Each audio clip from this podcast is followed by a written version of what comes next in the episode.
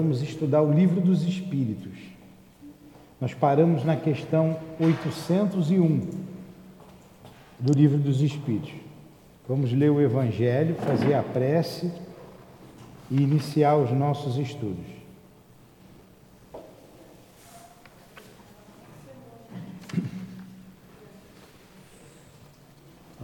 Para você ler. Bom dia. Bom dia.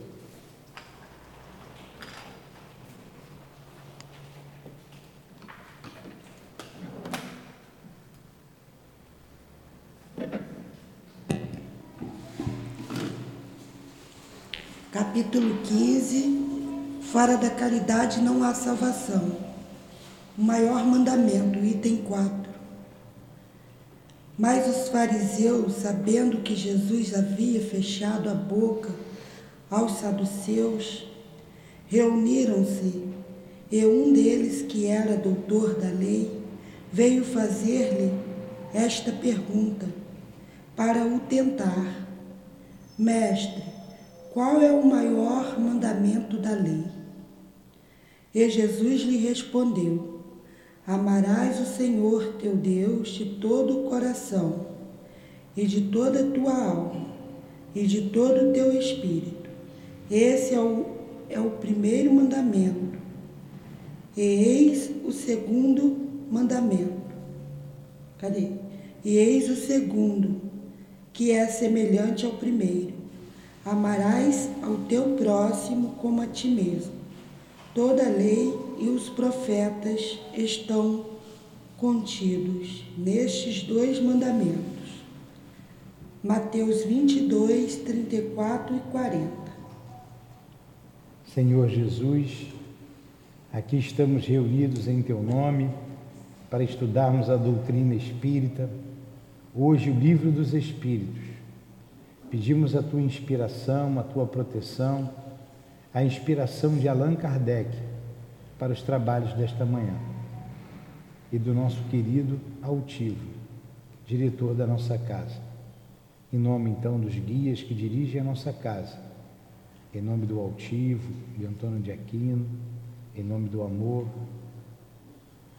em teu nome, Senhor, mas sobretudo em nome de Deus, damos por iniciados os estudos desta manhã em torno do livro dos Espíritos. Que assim seja. Assim seja.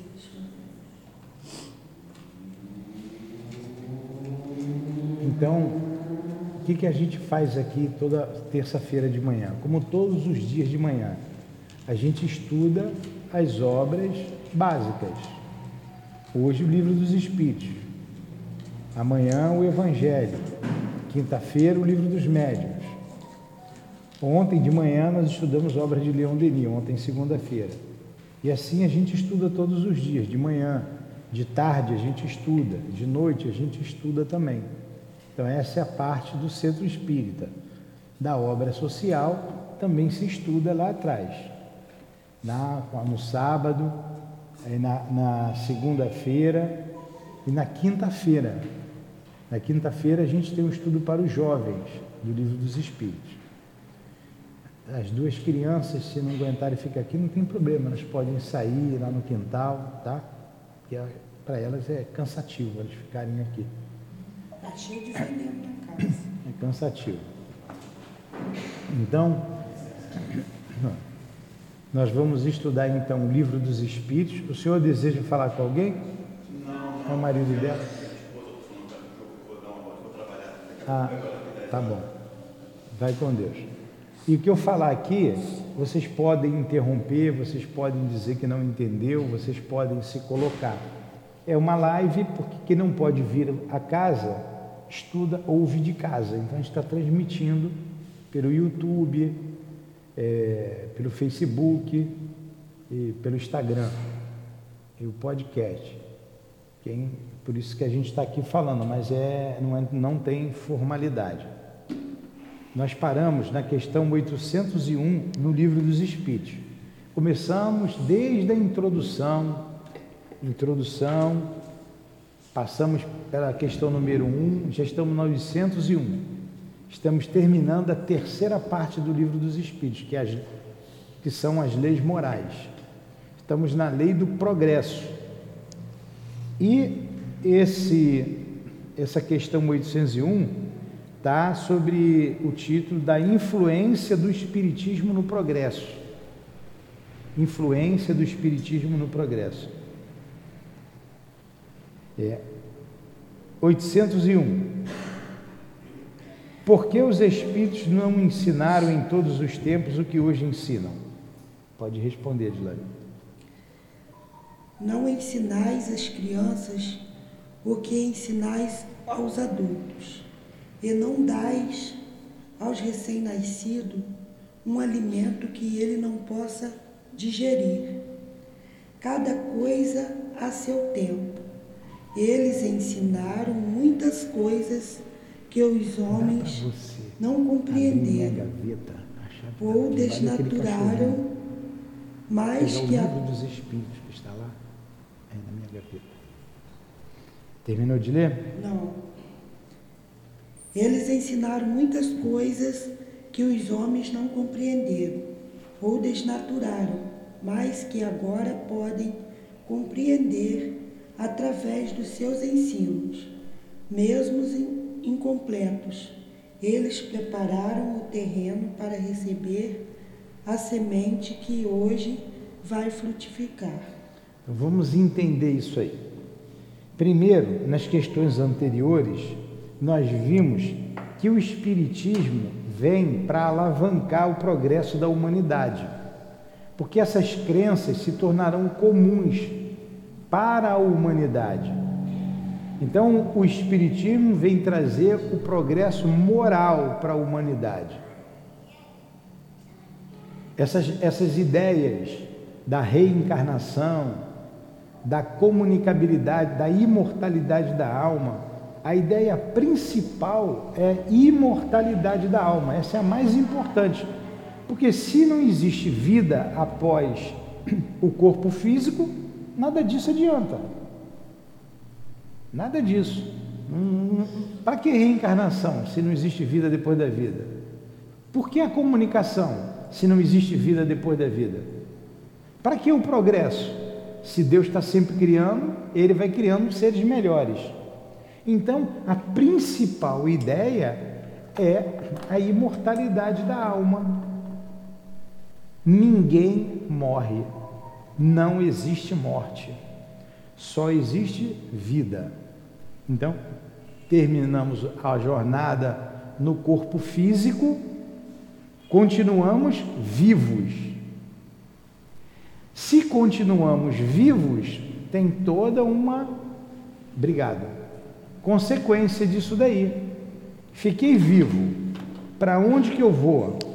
O que, que vai acontecer comigo? É, como é a vida depois da morte? Vou para o inferno? Existe inferno? Vou para o céu? Existe o céu? Tem toda uma consequência. Então, se a gente não morre, ninguém morre. Ah, tá.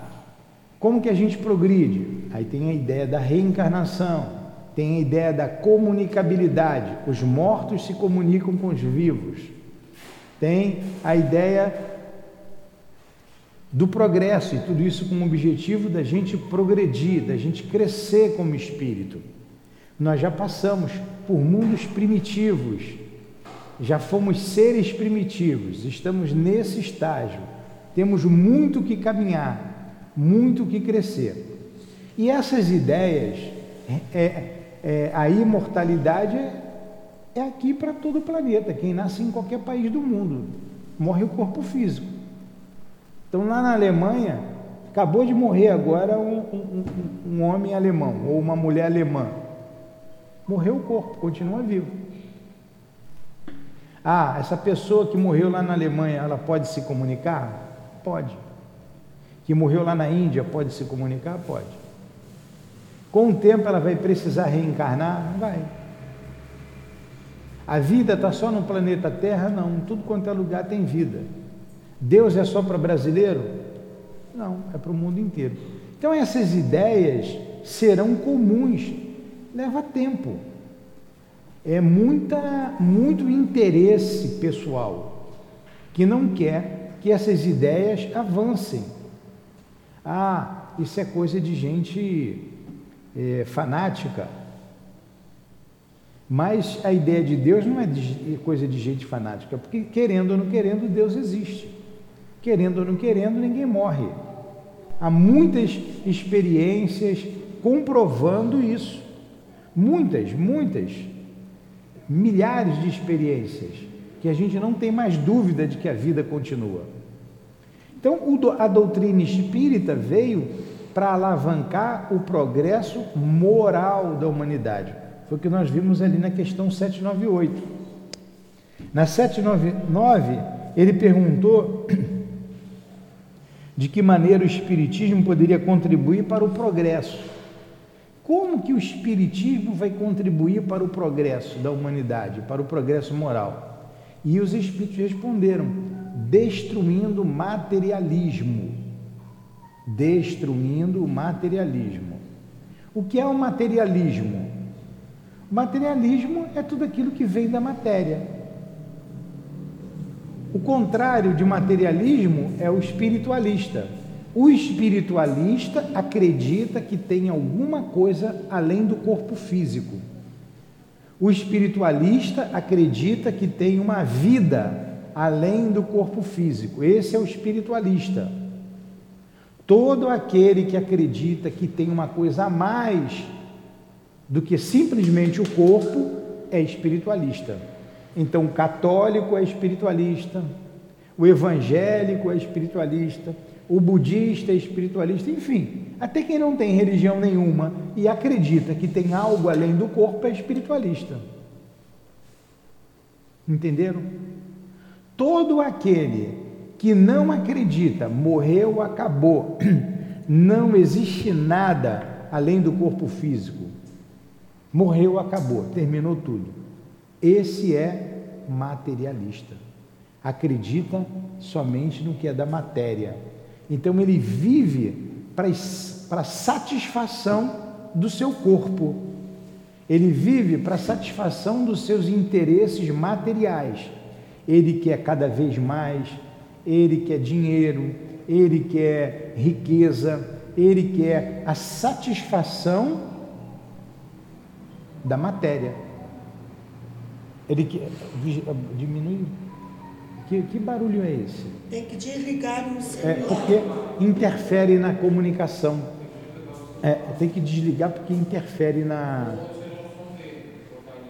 É, não é o seu não, Dilane? Não, é o delas aí. Meu não. Se tiver celular com som, tira, porque interfere, atrapalha. É, então, é, tá vendo como atrapalha? Quebra o nosso raciocínio. O materialista, ele quer a satisfação dos sentidos, dos cinco sentidos, ele quer isso ele não acredita que existe algo. Em função disso, é, o egoísmo prepondera. Por que, que eu vou querer saber do outro? Tenho que saber de mim. Por que, que eu vou querer ser bom, ser justo, se tudo acaba agora? Eu posso matar, eu posso roubar e atender às minhas necessidades, porque tudo vai acabar mesmo. Não vai existir nada depois. Por que, que, eu, vou ser, por que, que eu vou ser honesto? Quando você vê é, a roubalheira dos políticos, quando você vê a roubalheira no mundo inteiro, desvios de verbas, eles não acreditam em nada, eles acreditam no poder do dinheiro, eles são materialistas. E o Espiritismo vem destruir isso, vem destruir o materialismo, dizendo: não, tem vida sim após a morte. Olha aqui os Espíritos falando. E isso tem uma consequência, você tem que mudar a sua maneira de ser. Então, quando essas ideias elas serem comuns na humanidade, o homem não vai querer mais explorar o homem. O homem não vai querer mais fazer guerra, o homem não vai querer mais ver a miséria. Tudo vai melhorar, porque ele sabe que isso aqui é uma passagem rápida que a vida continua e eu vou voltar para colher aquilo que eu plantei. É assim que o, que o Espiritismo destruirá o materialismo. É dessa forma. Aí veio a outra pergunta. É, será que os, devemos temer que o Espiritismo não consiga triunfar da negligência dos homens? Essas ideias vão pouco a pouco sendo disseminada, pouco a pouco sendo disseminada. A gente, ninguém se transforma de uma hora para outra. A gente vai ouvindo, vai raciocinando e vai mudando. E nós chegamos então na pergunta de hoje, que a, a, a Dilane deu a resposta. É porque os Espíritos não ensinaram em todos os tempos o que ensina hoje. Por que, que a gente, o que nós estamos aprendendo hoje sobre reencarnação. Primeiro, a mais importante, qual é a mais importante dessas ideias espíritas? A mais importante das ideias espíritas é a imortalidade. Ninguém morre, né? senão as outras não têm razão de ser. Por que, que essas ideias não foram ensinadas como é ensinada hoje na doutrina espírita? Ninguém morre, reencarnação, comunicabilidade, pluralidade dos mundos habitados, lei do progresso, de, deixa elas lá fora. Por quê? Porque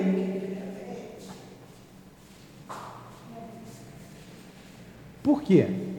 Porque o homem não ia compreender, ele não tinha maturidade para compreender essas coisas. As crianças estão saindo aí, ó. São crianças, tem o que? Sete anos, seis anos? Elas têm como compreender o que eu estou dizendo? Tem. Isso é chato para elas. Elas não têm maturidade, elas podem até entender se eu falar na linguagem delas.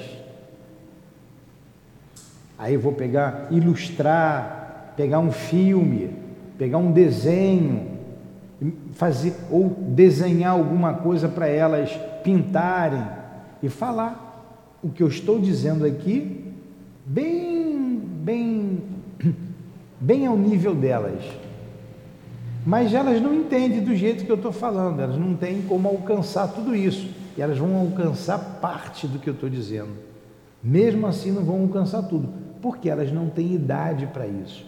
Elas não têm maturidade para isso. Elas tiveram que sair, vão ali para fora, vão brincar, vão desenhar, fazer alguma coisa as almas, também nós como espíritos, não tínhamos maturidade para entender essas coisas lá atrás. Hoje já temos maturidade para isso. E mesmo assim, como é difícil entrar isso na cabeça de algumas pessoas. Talvez para algumas de vocês isso daí vai ser difícil, vocês vão embora, vai precisar falar, repetir a essa vida toda, vocês desencarnarem, voltarem ouvirem novamente, ouvir isso no mundo espiritual. As ideias vêm a seu tempo, a seu tempo.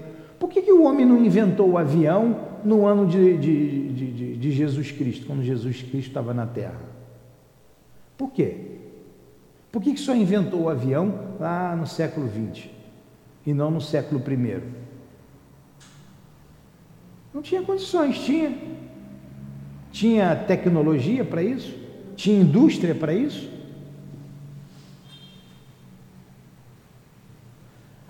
Então, da mesma forma que a ciência vem avançando de acordo com o crescimento do homem, com o desenvolvimento intelectual do homem,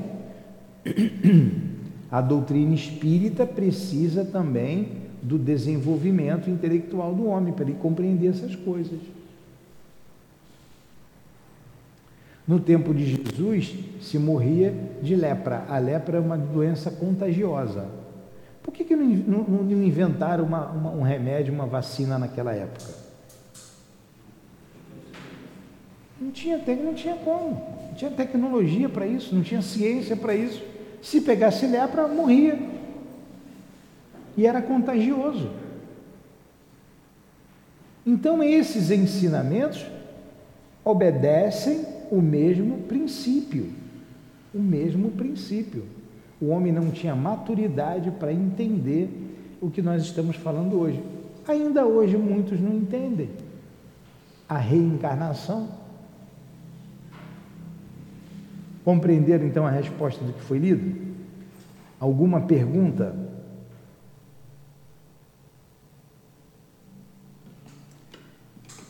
Então vamos para 802. Visto que o Espiritismo deve marcar um progresso na humanidade, olha aí. isso aí a gente assinala, viu? Assinala aí no livro de vocês, ó.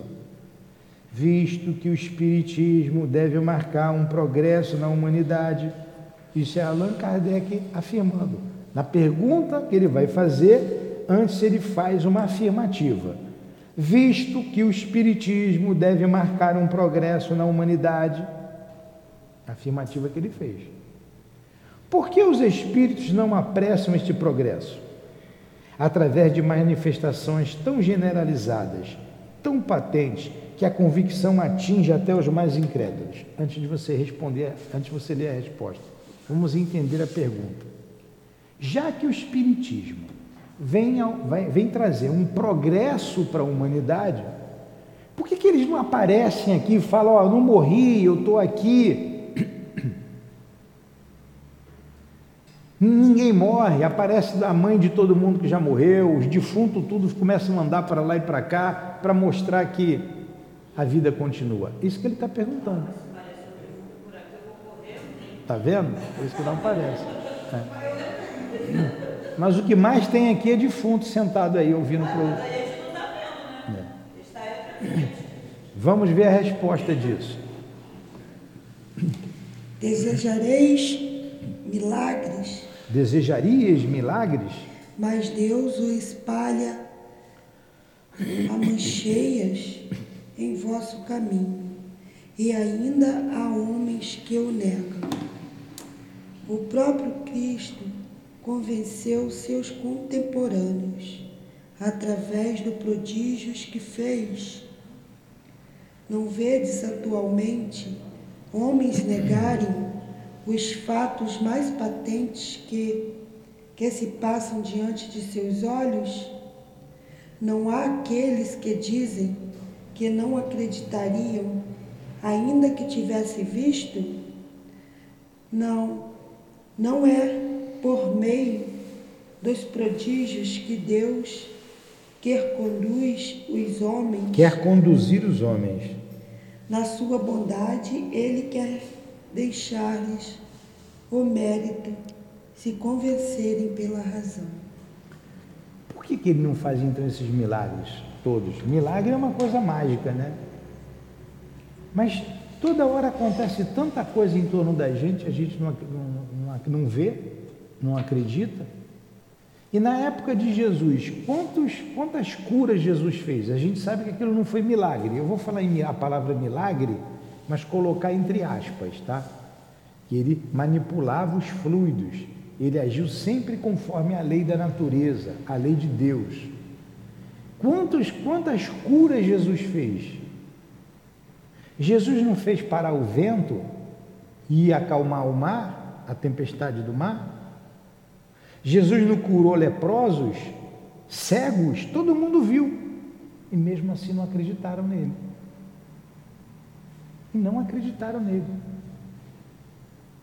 Nem os apóstolos, quando ele morreu, ó, deram no pé, fugiram com medo. E quando ele se apresenta aos apóstolos, Tomé não estava lá. Lembra que Tomé não estava?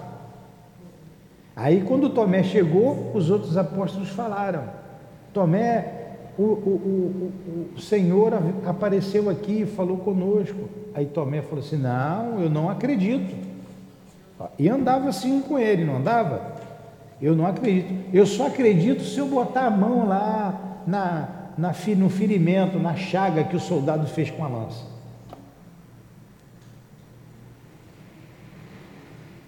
Então Jesus apareceu para Tomé: Vem cá, Tomé, bota a mão aqui, ó, sou eu mesmo. Oh, mestre, oh, Senhor, aquele negócio todo. Ó, você está acreditando porque você está vendo. Felizes aqueles que não veem e acreditam. Então tem gente que andou com Jesus e não acreditava. O que, que adianta Jesus aparecer aqui? Vai olhar, vai ver, vai embora. A gente tem que ter o um mérito. Mérito é esforço, mérito é trabalho, mérito. O, o trabalhador ganha o seu salário por causa do mérito. Ele trabalha, ele se esforça, então ele recebe o seu salário. O mérito é o esforço que a gente faz. Então a gente precisa se esforçar para ter fé, para desenvolver a nossa fé, desenvolver a nossa crença. Por isso que ele não faz milagres. Mesmo assim, não adiantaria. Não tem um monte de gente que diz assim: mesmo que eu veja, eu não acredito, não é? Aí você diz: se aparecer um defunto aqui, eu saio correndo. Mas aparece. Tem trabalhos de materialização. Vocês botarem no Google aí, vocês vão ver. Médiums, como o peixotinho, que exala o ectoplasma, que é uma energia que sai pela boca, é feito uma, um algodão doce que sai pelo nariz, pelo ouvido, pela boca, tudo quanto é buraco sai. E o espírito pega aquilo, absorve aquilo e ele se materializa. Tem muitos trabalhos desses, já aconteceu muito. Mas a maioria não quer nem saber disso, nem acredita nessas coisas. Vocês estão entendendo que, como, como isso é importante para a gente, isso vai modificar, isso é para mudar a nossa maneira de ser. Porque é, já que eu não vou morrer, já que nada vai ficar escondido, eu tenho que fazer as coisas certas, eu tenho que fazer as coisas corretas, para eu não sofrer consequência. Muitos pobres, até miseráveis, já foram ricos e indiferentes. Vêm com a pobreza para aprender, para fixar o conceito da pobreza, para fixar o conceito, é, o seguinte conceito: eu preciso ajudar os outros, eu estou precisando de ajuda. Então, se eu preciso de ajuda, todo mundo tem que ajudar um ao outro. Eu não consigo sobreviver sem ajuda. Olha o conceito porque ele já teve muito e só pensava nele, porque ele era materialista.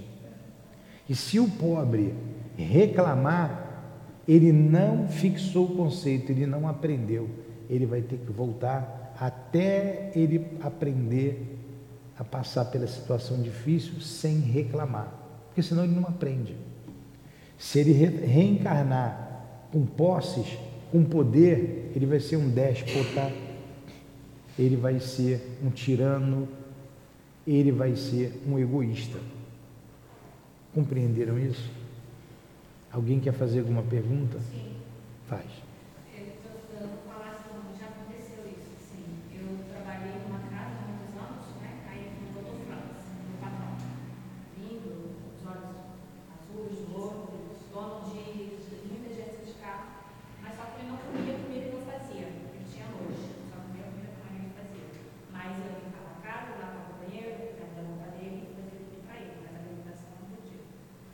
Eu só vou repetir aqui para quem está em casa ouvir. Como é que é seu nome? Genice.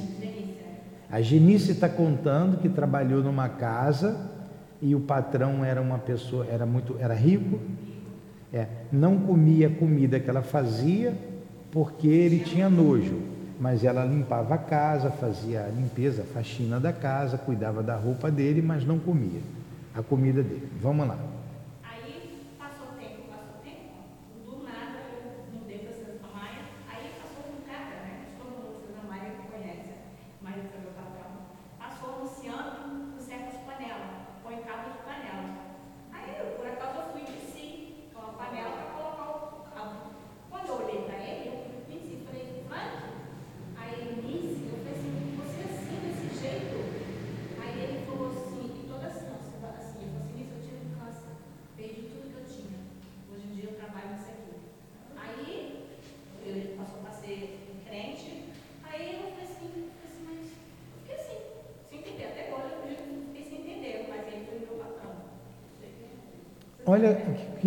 Exemplo interessante da Nice, né? Muito interessante. Eu nunca tinha ouvido aqui, né? A gente vê coisas, a vida virar de muita gente. Mas assim, alguém conhecido por perto, muito interessante. Então ela contou que trabalhava numa casa muito rica, ele era muito rico.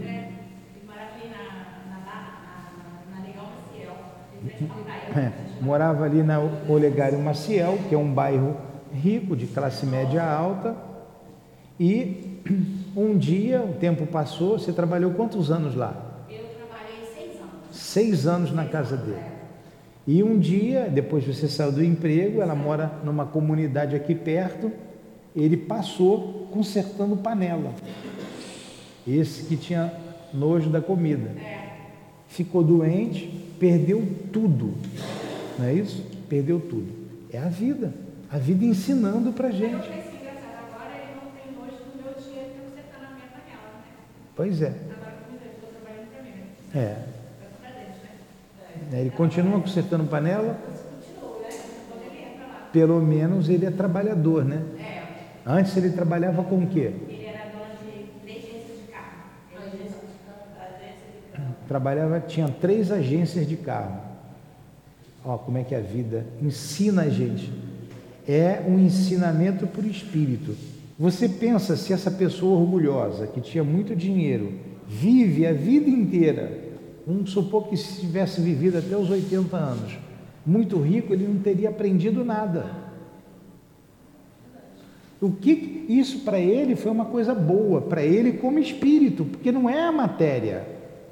De qualquer maneira ele vai morrer, rico ou pobre, vai morrer do mesmo jeito. Mas para o espírito é um aprendizado, é isso aí. Por quê? O espírito precisa progredir. A pobreza ou a riqueza é um meio para a gente progredir.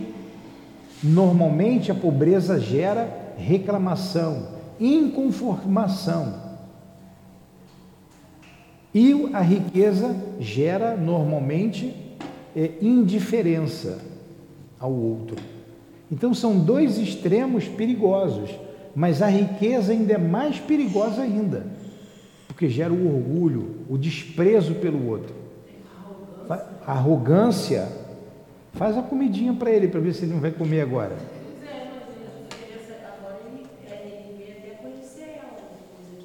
Pois é. Mora aqui no César Maia?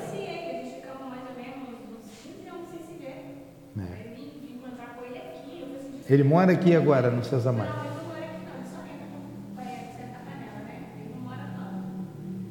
É a vida. a vida.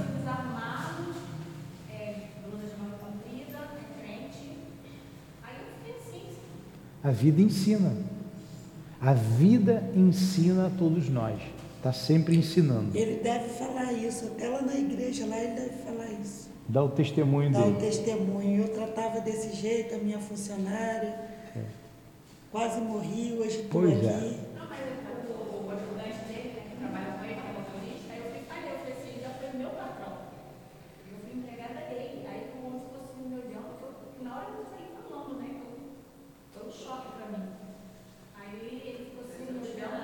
Ele te tratou bem, pelo menos dessa vez. O que não apertava antes. Pois é, né? A vida ensinando. Muito bom esse exemplo teu. Tá vendo como participar, a, participa, a participação de vocês é importante? Que é, motiva a aula. Ela não fica tão, tão cansativa, enfadonha. Então vamos lá. Vamos para 803, que é agora essa foi a última pergunta é, da lei do progresso. A gente estudou então a lei do progresso. E vamos à lei de sociedade, lei de destruição, lei de conservação, lei de, de conservação, e agora a gente vai para a lei de igualdade. Cabe bem também esses exemplos. Lei de igualdade. Igualdade natural igualdade natural. Pergunta 803. Kardec era pergunta, perguntador, né? 803 perguntas até agora. Ele perguntou para os espíritos, ó, perguntou para o defunto. Como é que vai ter medo de defunto? Aqui tudo foi defunto que escreveu. Está cheio de espírito aqui. Na casa de vocês tem espírito. Na rua tem espírito. Em tudo quanto é lugar tem espírito. Na igreja tem espírito. Em qualquer igreja, em qualquer lugar, em qualquer país. A população do mundo espiritual é muito maior do que a do mundo material. Nós não andamos sozinhos. Vocês vieram para cá com um monte de espíritos junto de vocês, que estão sentados aí, ó, ouvindo o que a gente está dizendo. Talvez alguns deles nem tinham ouvido ainda, entrou pela primeira vez. Aí ele perguntou aqui: Todos os homens são iguais diante de Deus? Antes dela responder, lê, o que, que vocês acham? Todos os homens são iguais diante de Deus?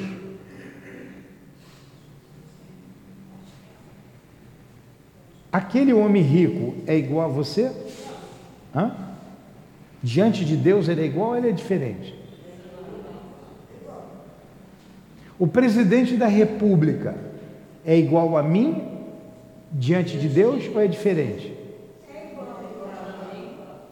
O anjo, o serafim, o melhor dos espíritos, para Deus ele é igual a mim ou é diferente? Então vamos lá, ver a resposta, a gente vai entender isso. Sim, todos tendem para o mesmo objetivo e Deus fez suas leis para todo mundo.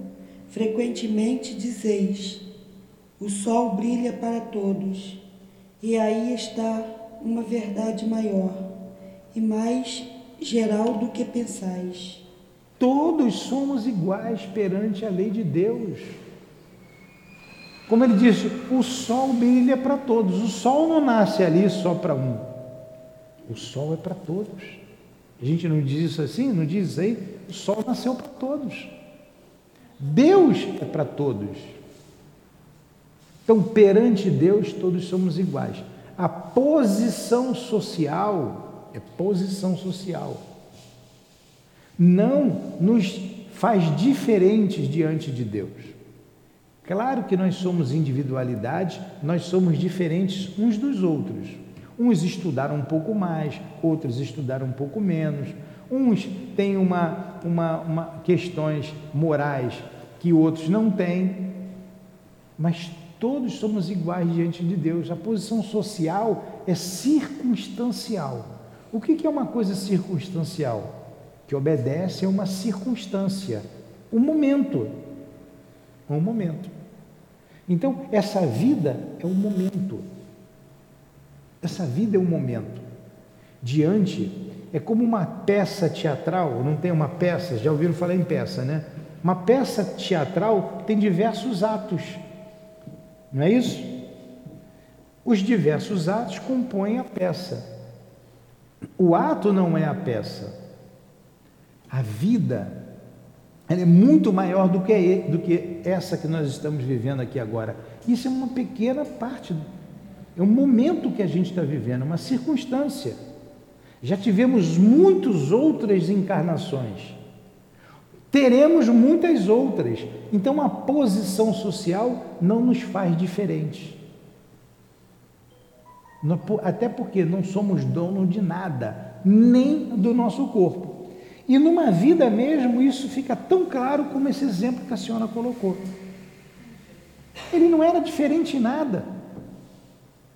Ele só era rico, ele só tinha dinheiro. Ele se achava. Ele se achava, né? Tinha nojo, olhava o outro assim. Mas a vida mudou, a vida virou. E hoje ele vê que ele é igual a todo mundo. Hoje ele vê que é igual a todo mundo. E se ele precisar de uma cesta básica, ele vai bater num lugar para pedir a cesta básica. Ele precisa. Fome todo mundo tem. Ele está vendo agora que ele tem fome igual os funcionários dele tinham. Mas ele não estava aí. Enquanto o funcionário comia feijão, arroz e ovo, ele comia lá o que ele queria. Ele só comia filé. Só comia filé? Ah, agora deve estar comendo músculo, né? Uma sopinha de músculo cai bem, né? Pois é, aprende a comer. Já aprende. Só comia filé e tinha que ser na hora, quentinha. Se esfriasse, não comia. Não, tinha que fazer na hora. Pois é. A gente aprende, a vida ensina. Então nós somos iguais diante de Deus. Até o anjo, o serafim, o mais puro espírito, Deus ama tanto quanto ama o mais é, pobre, o mais miserável, o maior bandido que existe. Hã? Porque a criação, Deus criou todo mundo igual. Todo mundo não nasceu de uma mãe? Alguém nasceu aqui de um bezerro, uma bezerra? Não. Alguém nasceu aqui filho de uma coelha? Não. Filho de uma árvore? Não. Todo mundo nasceu filho de mãe, não é? Todo mundo aí nasceu de um ventre, de um útero. Todos nós nascemos da mesma forma. Igual. A mesma coisa. Deus criou todo mundo igual criou todo mundo igual. A gente já viu que o corpo se forma quando os pais se relacionam sexualmente. Forma-se ali o óvulo, é fecundado e aquilo vai se transformando em nove meses, forma um corpinho. O corpo. O espírito se liga àquele corpo para nascer. Deus criou o espírito. Quando foi, a gente não sabe, foi lá atrás, quando tudo começou. Criou todo mundo igual, simples, quer dizer, muito simples, sem complexidade nenhuma e ignorante. Então, esse princípio inteligente, ele vem, ó, evoluindo, evoluindo, evoluindo. Esse princípio inteligente, desde lá dos seres unicelulares, desde o mineral, desde lá de trás, que a gente não sabe como é que dá, passando pelo reino vegetal, passando pelo reino é, é, animal, e depois ele entra no reino hominal. Isso são milhares de séculos de evolução. Nós já fomos seres é, primitivos, já habitamos as matas como índios, como selvagens, hoje estamos na posição que estamos. E vamos continuar, continuar até ser um dia, chegar um dia à angelitude, até um dia chegar à perfeição. Mas por que, que Jesus é muito mais perfeito do que a gente? Porque se a gente foi criado aqui, Jesus foi criado muito antes. Deus está sempre criando. Tem espírito mais elevado do que Jesus? Tem. Tem espírito que foi criado muito, muito, muito tempo antes. A gente não faz ideia da criação. Deus está sempre criando. O universo, a gente não tem ideia do tamanho do universo. Então, para Deus, todos somos iguais. Somos destinados ao mesmo fim, que é a perfeição. E a felicidade é consequência dessa perfeição. Quanto mais nós agimos di diante da vida com correção, mais feliz nós somos. Quando a gente age contra a lei de Deus, colhe infelicidade, dor. Tudo bem até aí? Alguma pergunta? Alguma história para contar? Não? Então vamos lá. Sinal que a senhora está prestando atenção. Na pergunta 114, já que a gente está estudando, a gente pode ir lá na 114, que fala. É, é... Tem que terminar essa daí.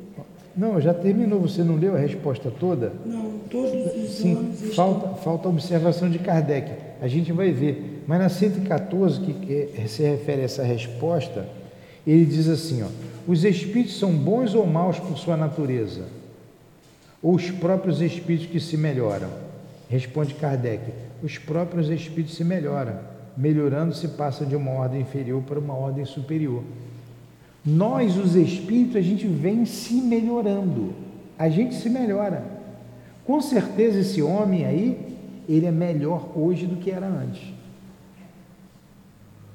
Então, Ele é mais humilde, né? O fato dele reconhecer ela, é, ele não reconhecia ela trabalhava pela casa dele, É. ele não reconhecia ela. é. Então, a dor, a dor ensina a gente, faz a gente melhorar. A dor faz a gente crescer. Então, o próprio homem se melhora. E é, na 115 ele fala a mesma coisa. É que nós acabamos de dizer que Deus criou os homens é, é, todos iguais. Deus criou os homens todos iguais, todos fomos criados simples e ignorantes, não tem preferência. Deus não tem preferência pelo pobre ou pelo rico, porque já disse isso é circunstancial. Deus não tem preferência do preto sobre o branco, do branco sobre o preto, do louro sobre o azul, do azul sobre. Não tem. Para Ele, todos somos iguais. Tudo que nós estamos passando agora é circunstancial. Tudo vai passar. Tudo vai passar. Como disse o Chico, tudo passa. Tudo passa. Alguma pergunta? Lê a observação de Kardec, Edilane. Todos os homens estão submetidos às mesmas leis naturais da natureza. Todos nascem igualmente fracos, estão sujeitos às mesmas dores, e o corpo do rico se destrói como o do pobre. Portanto, Deus nem Deus a nenhum homem concedeu superioridade natural, nem pelo nascimento, nem pela morte. Diante dele, todos são iguais. Ficou bem clara a resposta? Tá. Então, uma outra pergunta que Kardec fez aos espíritos. Aí vim é a respeito da desigualdade das aptidões. O que é uma aptidão? É uma uma facilidade que você tem para determinada coisa. O, o, o, nosso amigo ali, o, ele tem um nome diferente, com Y. O Darcy, né? Darcy, ele fala Darcy, ou Darcy. Ele gosta de cozinhar. Ele tem uma aptidão para cozinhar, para cozinha. Ele gosta de cozinhar. Faz comidas aí diferentes. Eu só sei fazer ovo cozido. Ó, ele tem uma aptidão que eu não tenho. Ele tem um dom né, dele que eu não tenho. Ele gosta. Eu também, eu também não gosto. Eu não gosto de cozinhar. Ah, agora, ovo cozido eu sei fazer. Bom pra caramba. Bota um salzinho, ó. Entendeu? Então a gente tem determinadas aptidões outros não têm facilidade para algumas coisas. Né? Tem gente que são ágeis, né? aptidão para arte, para música. Já viu gente tocando piano? Às vezes tem uns garotinhos pequenininhos, né? dedilha ali. né? A gente vai lá e fica tom, tom, um cego Né? Hã? Um cego toca piano. Cego tocar piano lá? Como é que pode? Como é que é o nome dele? Aquele que fica. Como é que é o nome dele, do ceguinho lá, você? Há um americano que toca piano, Steve Wonder. É. Tocava muito piano, cantava muito bem, né? Canta, toca piano. E a gente não sabe tocar. É aptidão. Aptidão. Então, se aqui é desigualdade das aptidões. Aí vem a pergunta: por que Deus não concedeu as mesmas aptidões para todos os homens? Por que, que a gente não tem a mesma aptidão? Por que, ele, ele que gosta e sabe cozinhar, por que, que eu não sei e todo mundo sabe? Assim como Steve Wonder toca piano, todos nós tocamos. E Chopin. Por quê? Resposta. Deus criou iguais todos os espíritos, mas cada um deles vive há mais ou menos tempo. E por conseguinte. É? É, né? Isso mesmo. E por conseguinte, E por conseguinte, Possui. possui mais ou menos aquisições. A diferença está no grau de sua experiência e da vontade que eles constituem, o livre-arbítrio. Daí uns se aperfeiçoarem mais rapidamente, o que lhes dá aptidão diversas. A interação das aptidões é necessária a fim de que cada um possa concorrer para os desígnios da providência, no limite do desenvolvimento de suas forças físicas e intelectuais. O que um não faz, o outro o faz. É assim que cada um tem seu papel útil. Além disso, sendo solidário entre si todos os mundos, é necessário que os habitantes dos é necessário que os habitantes do, Mundos dos superiores. mundos superiores, que na sua maioria foram criados antes do vosso, venham aqui habitar para vos dar o exemplo. Então, Vamos, vamos, vamos destrinchar isso aqui para a gente entender. Primeira coisa, ele disse que uns foram criados antes. Eu não falei, ó, Jesus foi criado bem antes da gente.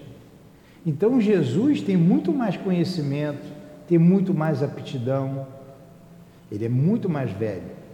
Da mesma maneira que um adulto tem mais experiência do que uma criança. Você pega lá a criança para cortar o papel que a professora passou o trabalho. Ela fica lá. A mãe não tem paciência, é assim, crac, crac, crac, crac, crac, crac, faz, porque ela tem. Né? Aí a, a professora quer que a, a criança aprenda, ela desenvolva a habilidade dela. Aí desenhou um coraçãozinho para ela cortar. Aí ela está lá, a mãe sem paciência. É assim, ó. pá, pá, pá. Olha como é que ficou bonitinho. né? Em vez de deixar a criança fazer do jeito dela. A criança não aprende se ele fizer isso. Mas por que, que a mãe faz isso? Primeiro que a mãe não tem paciência, né? É, que é, que é igual, tá igual a criança. Porque a mãe tem mais habilidade do que a criança. Como espíritos, nós somos diferentes. Temos mais experiências e menos experiências. E como espírito também a gente faz escolhas. A gente faz escolhas. E tem coisa que a gente gosta, tudo que a gente gosta, que a gente faz com amor, a gente faz bem feito. Então a gente se dedica àquilo. E é assim que a lei funciona. É assim que funciona. Cada um faz uma coisa porque todos nós precisamos uns dos outros. É, Tem roupa de algodão aí? É algodão, agora é tudo misturado. Não tem roupa de algodão? É de algodão. Esse vestido da senhora é de algodão. A senhora plantou o algodão? A senhora colheu o algodão? A senhora transportou o algodão? A senhora foi na tecelagem para fazer a- a- o vestido, o algodão? Não. A senhora fez esse vestido? A senhora coloriu? Não. A senhora comprou esse vestido? Ganhou o vestido. Nem comprar, comprou, tá vendo? Que coisa. Olha quanto do algodão até o vestido dela. Ela precisa usar o vestido. Ela precisou, na verdade, dessas pessoas todinho, até alguém se desprender e dar o vestido, um vestido bonito que ela ganhou. Mas esse vestido eu ganhei mim- no aniversário da minha patroa. Tá vendo? Na casa de festa, essa comprou no meu. Nós precisamos um dos outros. Vocês tomaram café hoje? Tomou você não? Eu não tomei ainda. Vou tomar o café. Mas está o pão ali. Tem um pão, tem uma manteiga. Quem pode bota um queijinho, né? Vocês gostam de quê? Queijo, gostam de quê? De presunto, mortadela, o que, que vocês gostam? Bota um negocinho dentro do pão, né? Toma um leitinho no café, tem café bom, né? Faz uma, um ovo mexido. Para você ver, a gente não fez o pão, a gente não plantou o trigo, não colheu o trigo. Muitas vezes o trigo vem até de outro país, é transportado por navio. o padeiro acordou de madrugada para fazer o pão, a gente só vai comer o pão e a gente não dá nem graças a Deus. Por isso que a gente tem que dar graças a Deus a tudo. Obrigado pelo pão. O pão, eu tenho lá um pouquinho de dinheiro, mas dá para comprar o pão, 50 centavos. Aqui a gente sempre está dando pão para os outros. Um real compra pão? Compra. Aqui a gente distribui sempre pão para o pessoal. Então, olha só. Como a gente precisa um do outro. Vocês estão sentados numa cadeira, mas nem se deram conta como foi feita essa cadeira. E se perguntar, vocês não sabem. De onde veio esse material dessa cadeira aí? Vocês sabem? Lá do fundo da terra, é petróleo. É petróleo. Plástico é um produto do petróleo. Petróleo não faz só gasolina, não. Faz uma opção de coisa. É petróleo.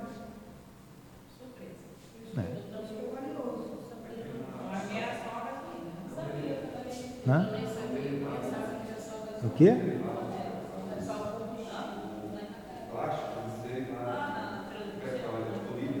E é isso, um dos derivados do petróleo.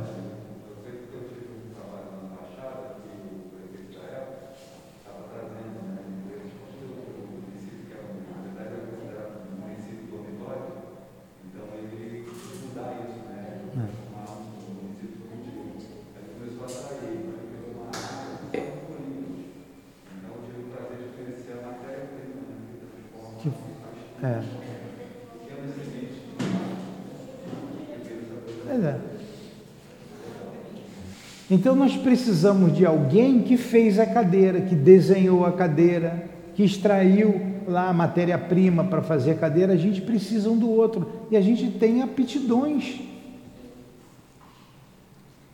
Tem aptidões. Uma vez eu conheci, já tem tempo, um camarada que ele, ele trabalhava consertando bomba de gasolina. Falei, poxa, eu não tinha visto esse emprego ainda. Bomba de gasolinaria, consertava, ajeitava, feria, era o trabalho dele, ele gostava. Então, a gente, quando a gente faz aquilo que a gente gosta, é porque a gente tem aptidão para aquilo e a gente desenvolveu aquela habilidade ao longo dos milênios. Ao longo dos milênios. Muitas vidas, muitas vidas, a gente vem desenvolvendo. O médium de cura, trazendo para o trabalho da, da, daqui da nossa casa. Ele tem que gostar de doente, ele tem que gostar do outro, para ele botar a mão e o fluido dele aliviar a dor do outro, se possível curar. Significa que ele vem trabalhando isso há muito tempo. Ele fazia chá, ele fazia é, remédios. Né? Um cacique, por exemplo, um índio que está lá, o cacique que faz chá.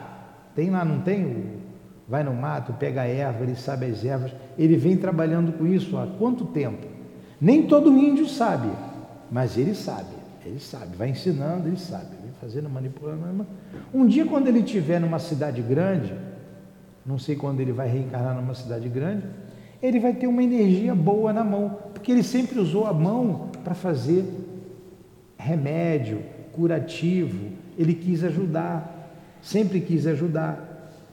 Ó, aí a gente desenvolve uma energia boa. Por isso tem um médio de cura. Entenderam isso? A gente vai parar já já. Vamos para mais uma pergunta. A última, 805. Ao passar de um mundo superior para um. Ah, ainda tem mais um detalhe daquela ali. Além de tudo isso, ele falou ali, os mundos são solidários. O que é um mundo solidário? É você ter solidariedade ao outro. A solidariedade significa ajudar um outro. Ah, eu fui solidário com a, com a Alicia, por colocando ela para sentar ali, puxei a cadeira para ela, ajudei a ela de alguma forma. Ser solidário é isso, você ser útil ao outro. Os mundos são solidários.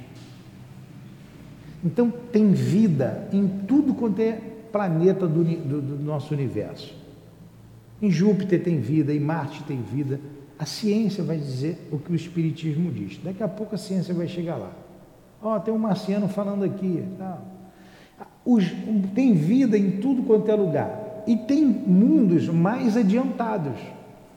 E Deus permite que espíritos né, que estão mais adiantados reencarnem na Terra para ajudar o progresso da humanidade.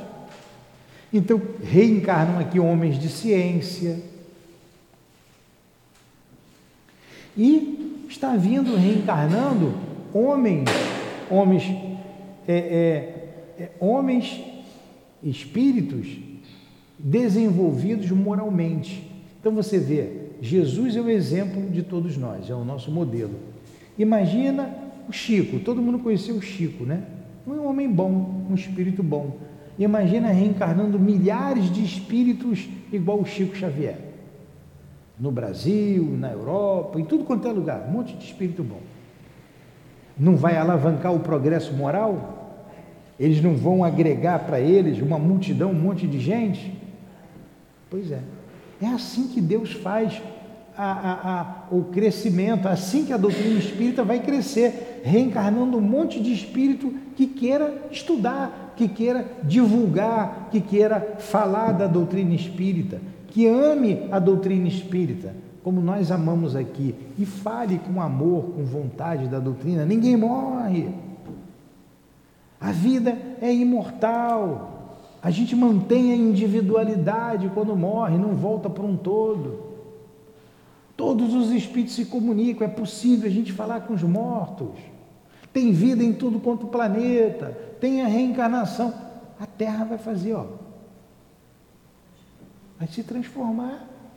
Aí não vai ter mais miséria, não vai ter mais favela, não vai ter mais esgoto. Todo mundo vai ter acesso ao que a gente necessita para crescer. Vai ter o bem-estar material e o bem-estar social. Ninguém vai ter inveja um do outro, não vai precisar mais brigar, não vai precisar mais ter guerra. Então esses espíritos virão e com a doutrina espírita sendo divulgada através deles, vai alavancar o progresso moral da humanidade. Isso é um processo que já vem acontecendo, muito mais aqui no Brasil. Por isso Emmanuel disse que o Brasil é o coração do mundo, a pátria do Evangelho do Brasil, essas, essas ideias vão. Ó. Começou na França, essa árvore foi transplantada aqui para o Brasil, e do Brasil ela. Muitos franceses reencarnaram aqui no Brasil, muitos, compromissados com a doutrina espírita, em divulgar a doutrina espírita. Grandes médios aqui no Brasil, como Chico, como Dona Ivone, como o Altivo e tantos outros, o Divaldo, que está ainda encarnado, e tantos outros. Tudo bem até aí? Por que, que vem o sofrimento então? Veio o sofrimento? Você mesmo deu um exemplo. Foi um sofrimento para aquele rapaz? Você falou bonito, né? rico, ele perder tudo foi um sofrimento? Fiquei sofrendo por causa dele, por causa disso, entendeu? Tá, mas para ele não foi um sofrimento? Foi necessário ou não foi para ele? Senão ele ia perder essa encarnação. Ele ia perder a encarnação. Porque não é importante o que ele tem, o importante é o que ele é. Não é importante o que a gente tem ou deixa de ter. O importante é o que nós somos. Não o que nós temos. O homem só aprende com a dor.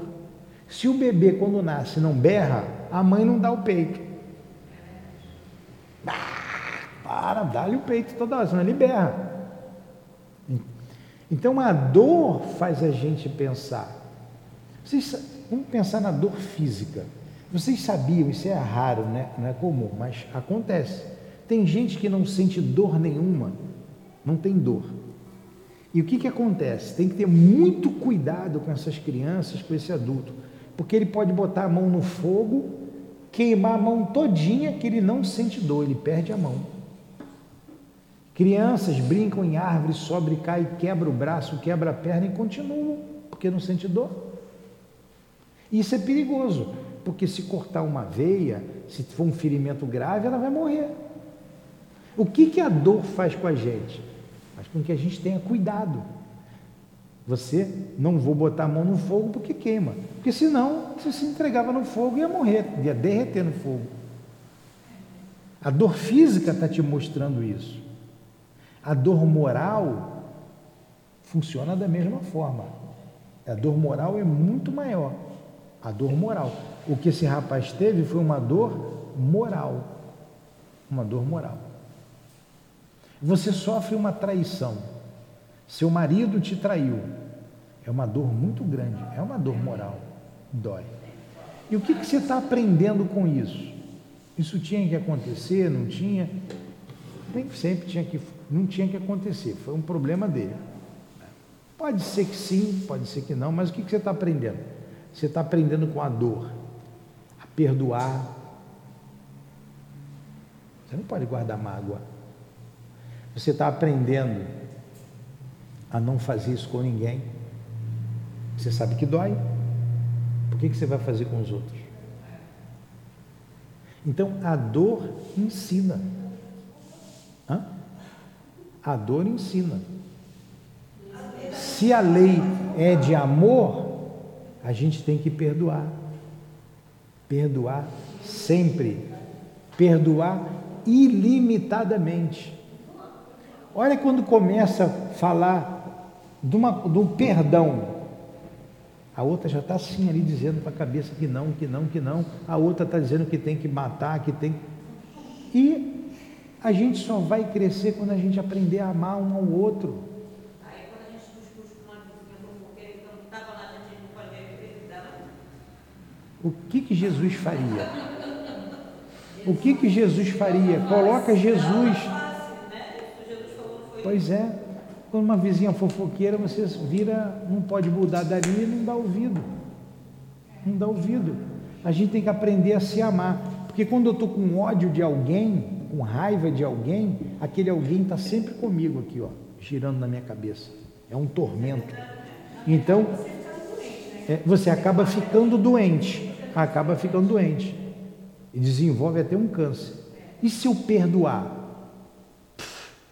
Vai embora aquilo passa. Então a dor é um instrumento que a lei de Deus se utiliza para colocar o homem no caminho do progresso, no caminho do bem. Hã?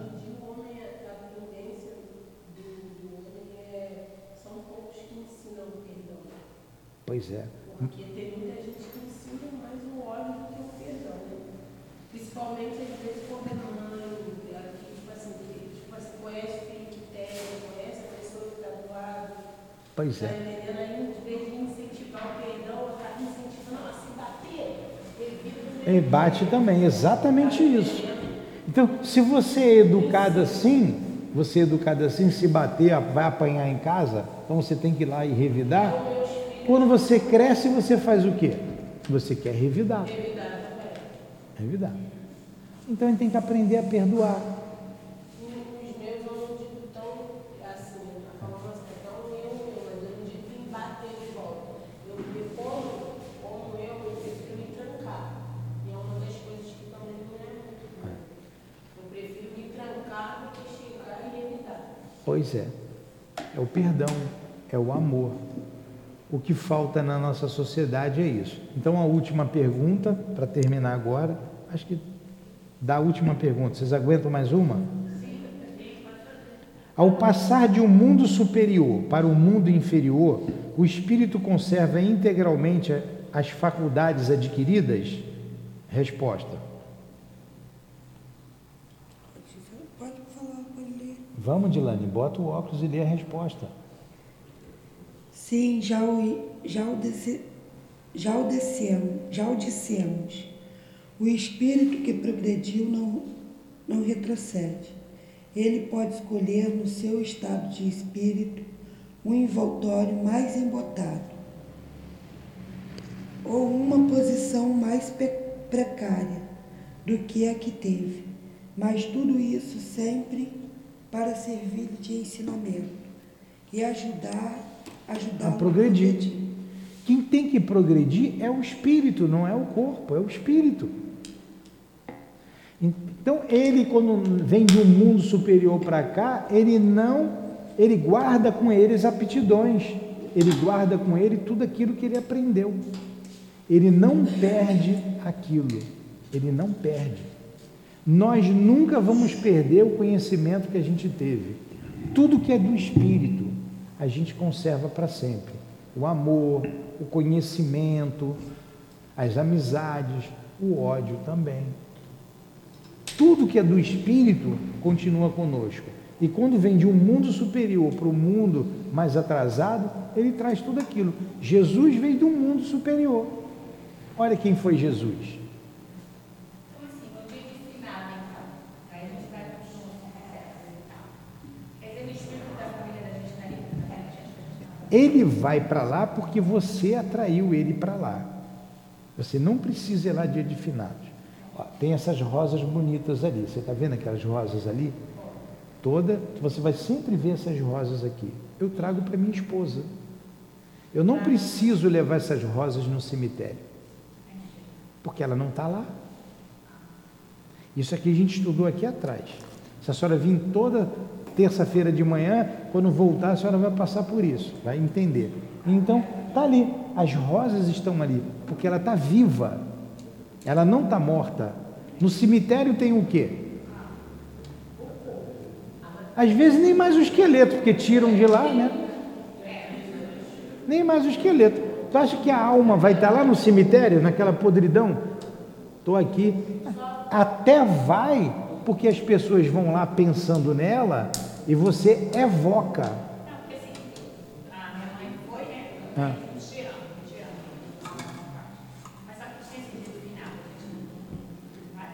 Não precisa. Ela não está mais lá. Mas se você for para lá, ela até vai, porque você está indo. Mas se você ficar em casa, ela vai estar com você. É você fazer uma prece para ela. faça É, exatamente. Não é mais bonito a flor aqui do que no cemitério? Porque lá você sabe que você, você não foi no centro. Foi. Eu, eu, eu já vim aqui. Eu sei que se eu, se eu chegar ficar procurando saber só por causa da eternidade da minha ela vai estar perto de mim. Vai estar perto da gente. Vamos parar então? Deixa ela terminar. Deixa ela terminar. Né? Deixa ela sentar. Né? Vamos lá, vamos fazer a prece agora.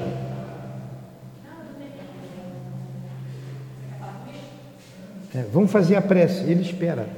Vamos fazer a nossa prece.